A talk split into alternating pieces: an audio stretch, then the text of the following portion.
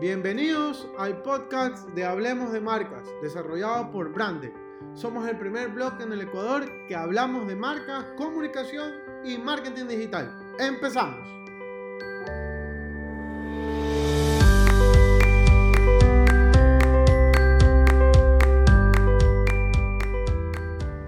Hola amigos, bienvenidos al capítulo número 16 de este podcast eh, de Brande, hablando de marcas, de comunicación, de marketing digital.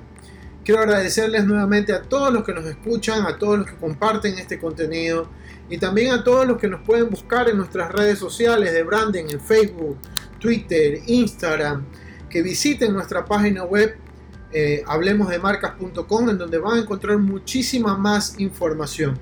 El día de hoy quería hablarles acerca de dos temas puntuales. Uno, el tema del servicio al cliente y el segundo es el tema de la marca personal. Eh, el tema de la marca personal relacionado al trabajo o mejor dicho, dicho a la gestión de la marca para lo que va a ser el político en potencia en el cual va a ganar un tipo de postulación. El más cercano es el de la presidencia y justamente quisiera tocarles eh, este tema en particular. Justamente yo quería hablarles acerca de la experiencia de marca y quería empezar con este tweet que no solamente por parte de la usuaria que, que lo menciona, como es Alondra Santiago, que expone un problema que tuvo con la cadena Subway en, en Entre Ríos, en San Borondón, sino más bien que estamos ahora acostumbrados a poder exponer a las marcas de sus errores a través de las redes sociales y poder ejercer una masificación de nuestra comunicación, la cual nos permite tener apoyo o negatividad por parte de los seguidores de la marca. En este caso yo hablo en contexto general, porque obviamente no todos van a estar de acuerdo ah, con los tweets o los mensajes que nosotros publiquemos a favor o en contra de una marca. Pero en este caso yo quiero enfocarme en el tema de la experiencia del cliente. Desde que empezaron las redes sociales, cualquier comentario o fórmula de comunicación que nosotros tengamos con nuestros clientes que funcione o no funcione, va a estar expuesto dentro de las redes sociales. Y realmente lo que nosotros como marca debemos estar precavidos de este tipo de acciones y escuchar muy bien a nuestro público. Entonces, eh, no sé si ustedes alcanzaron a ver, pero Alondra Santiago en su cuenta de Twitter, Cuba eh, Londra, ella menciona que tuvo una mala experiencia con la cadena Subway. Al final comienza a decir que la cadena Subway, el representante de la marca, se comunicó con ella, pero la respuesta de esta cadena no fue la más adecuada, por así decirlo. Al parecer no tienen conocimiento o no están preparados para este tipo de, de acciones no los culpo, ninguna marca está preparada para que vengan y les reclamen en las redes sociales. Y más aún si tiene un grupo de personas que apoyan o no al comentario del usuario. Realmente, como les decía, con este tema de las redes sociales, a todas las marcas se les ha hecho bastante complicado gestionar este público o esta masa crítica que está a favor o en contra.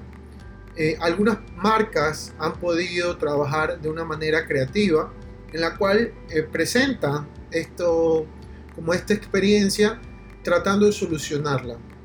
Otras, en cambio, lo que han optado es simplemente quedarse calladas y que pase la ola de críticas o de mensajes negativos y positivos. Pero lo que yo quisiera enfocar es que cuando ocurren este tipo de cosas, qué es lo que nosotros podríamos hacer y también cómo podríamos aprovecharlo. De esta manera yo quisiera enfocarlo en el cual esta persona ha tenido una experiencia con tu marca, ha tenido un problema y que necesita algún tipo de solución. Quizás la solución en algunos de los casos no puede ser la más viable porque por ejemplo en este eh, tweet se menciona que es comida y quizás la marca pudiera haber dicho, ¿sabes qué? Te lo vamos a reponer. Eh, pero no sé si el usuario vaya a decir, ok, lo acepto. Me queda la duda.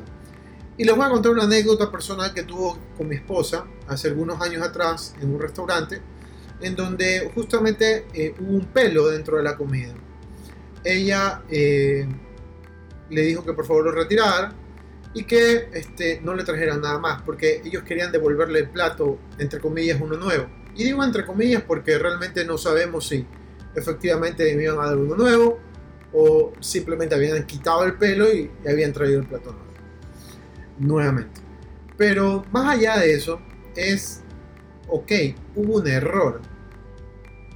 Si tuvieras la posibilidad de conocer a esa persona que te ha adquirido, puedes realizar algún tipo de estrategia o de comunicación para que esa mala experiencia pueda darse o se pueda revertir a tu favor. Y de esa manera, cuando hay un tweet negativo, pudiera haber una respuesta de que, hey, se han comunicado conmigo, me han dicho que, se han que lamentaba, lamentaba, eh, este incidente y que en una próxima ocasión van a tener un muchísimo más cuidado con lo que están haciendo. Y quizás una pequeña campaña de nos hemos equivocado y quisiéramos este, solucionarlo. Ahora bien, todo va a depender de qué tipo de errores tú realices. En este caso, que es muy vital, por así decirlo, eh, realmente podría ser una campaña más específica de comunicación en el cuidado y tratamiento de tus alimentos.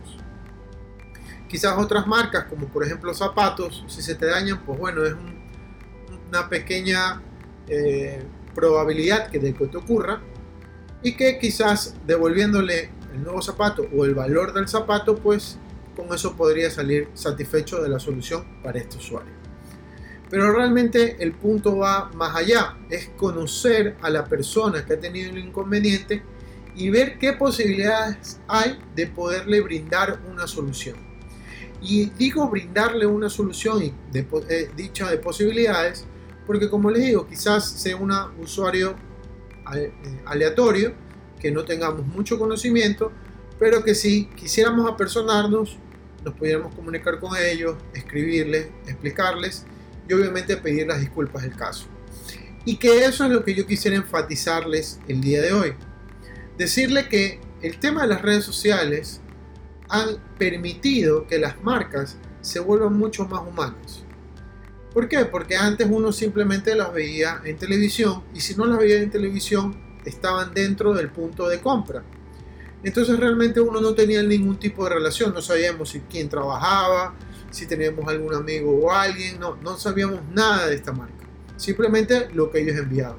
Pero ahora, como compartimos casi todo la experiencia que tenemos con nuestras marcas, nos permiten que el resto de las personas podamos coincidir en estos mensajes positivos o negativos. Entonces, al humanizar las marcas a través de las redes sociales, nos permitimos eh, desde la perspectiva de marca, poder conversar con nuestro público, poder hablar, decirles, ok, nos equivocamos, somos humanos, trabajamos, trabajan personas alrededor de esta marca y todos nos podemos equivocar y realmente lo que queremos hacerlo es mejor día a día.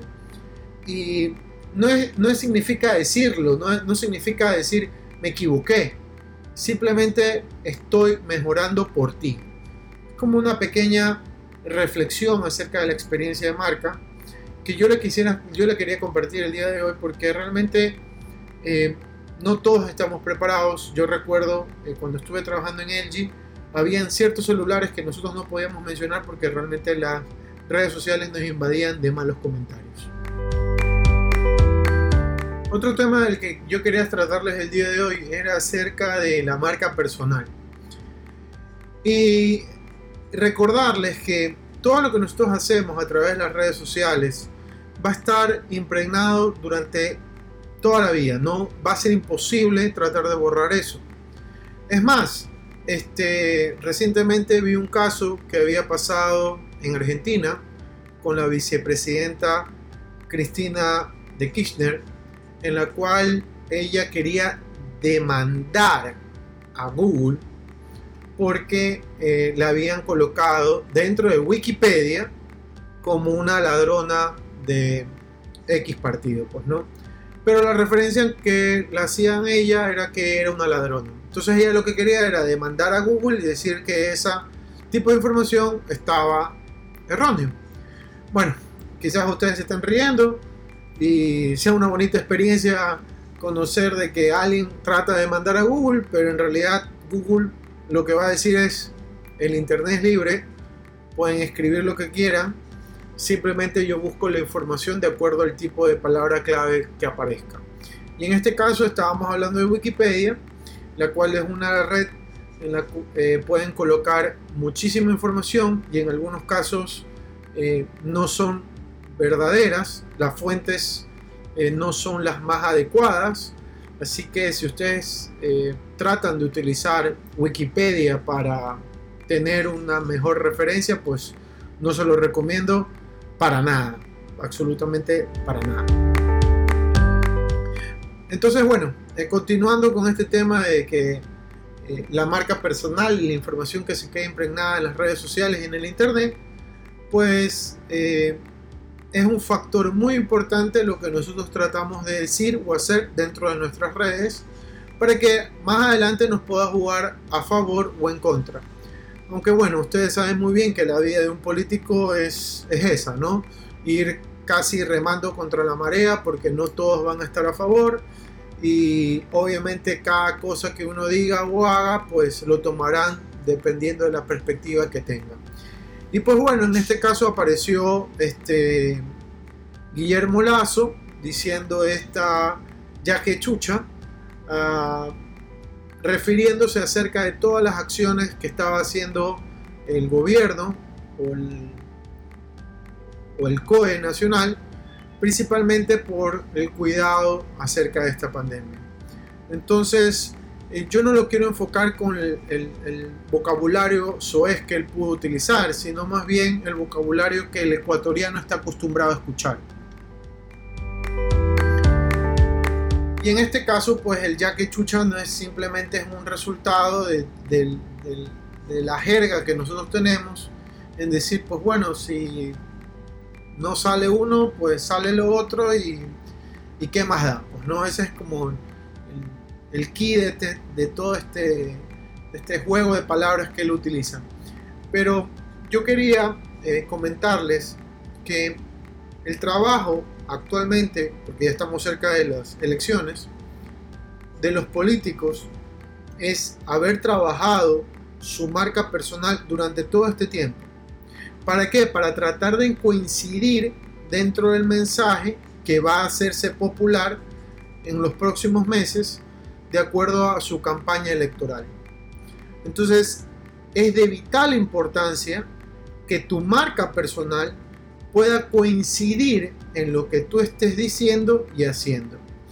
Y en este caso hay muchísimos políticos que tienen rabo de paja, como yo les digo, pero porque realmente la, tendencia política es así. Y ustedes me van a decir y me van a cuestionar, pero Mauricio, no todos los políticos deberían robar, o no todos deberían hacer corrupción, o no todos deberían tener el lleve, eh, como en un momento un grupo de música ecuatoriana sacó esa canción pues en realidad, déjenme decirles, queridos amigos, es que así funciona la política. En algún momento yo hablando con amigos les decía que cómo era posible que dentro de la categoría musical siempre tengamos el mismo problema de que se suicidan o de que se mueren por sobredosis debido al uso y abuso de las drogas de los cantantes, pues no de los artistas.